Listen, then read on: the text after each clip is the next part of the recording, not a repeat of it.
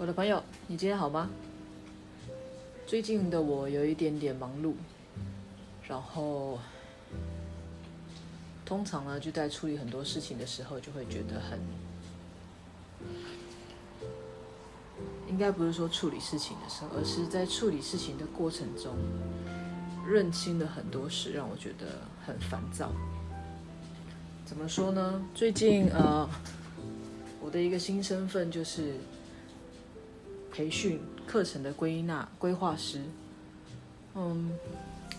那因为有了这样的身份，所以我开启了非常非常多的这个呃谈话协助，呃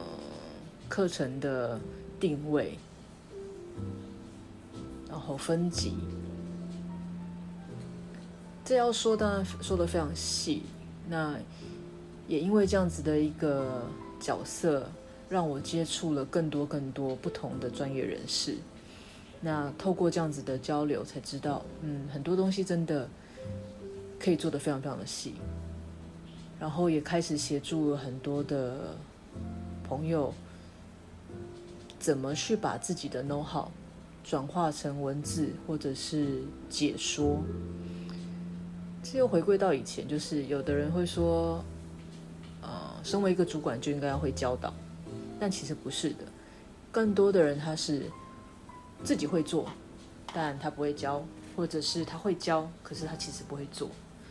那我想，这个不管经过了几年，职场上就是会有这样子的人。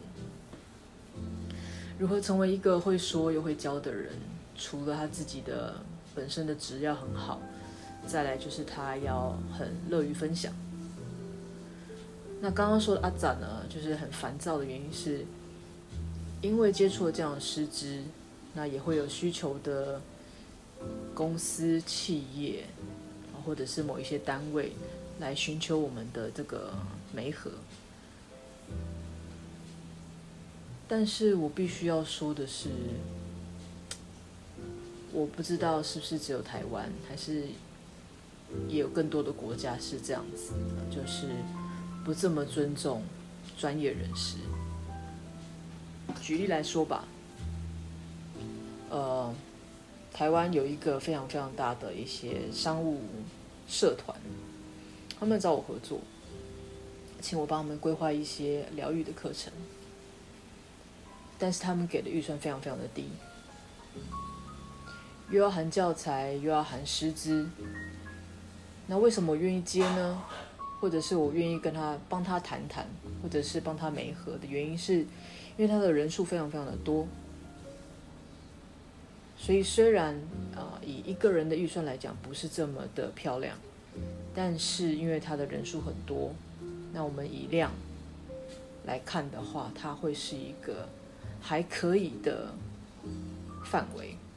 那再来我看得更远的是要帮老师们看。更长远的一个里程碑，就是他可以透过这样子的一个分享，呃，认识更多的人脉，那同时也可以去擦亮他自己的个人品牌跟他的知名度。所以对我而言，我觉得他还是有这样子的一个呃优点在的。但是会让我烦躁的原因是在一次一次协助老师去做沟通的过程中，我发现。对方会一次又一次的去砍价钱，或者是希望再优惠一点，再优惠一点。因为他这个是属于一个 internal 的一个 training，就是内部的训练，它并不是对外招生的，所以它并没有营收，只是一个回馈会员的一个课程。但对我而言，师资放在那边，他是他成为一个老师是经过多少年的一个磨练，他自己本身花了多少钱。去培训他自己，充实他自己，才能够站在这么多人的面前去讲课、去分享。这个不是你用实心喊价能够得到的。当然，我也跟了这样子的一个媒合对象说，今天我能够谈成有老师愿意承接的原因是，他也想要透过这样的分享。来完成他自己心目中的一个里程碑、一个目标，他喜欢分享。所以时薪的多寡不是最重要的，但是我不可能让老师赔本做生意，因为你还有教材。今天定的这个价钱，他可能只算教材费，扣掉教材费之后，连他自己平常的一个定位价格一半都不到。所以这个老师其实看在我的面子上，然后以及我们想要做到的这个擦亮品牌，以及我们想要打的一个知名度，我们才一起合作的。但是当我把这个我们所谓我们谈的这个预算，我们谈的课程内容，去跟呃需求方谈的时候，他们总是说可不可以再便宜一点，可不可以再优惠一点，可不可以？哎，你们要看这个未来有更多的机会啊，什么什么什么，去谈这些看不到的事情，所以我就会觉得，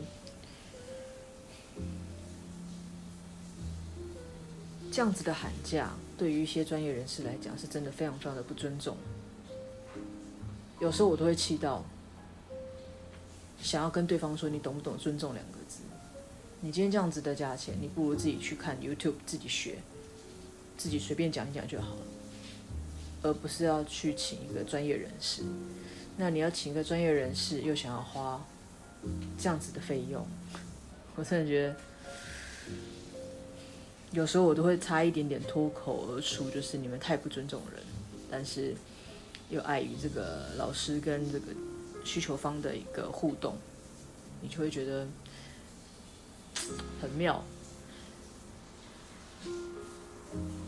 当然，我会做这个也是一个蛮特别的起源，就是我真的很希望可以把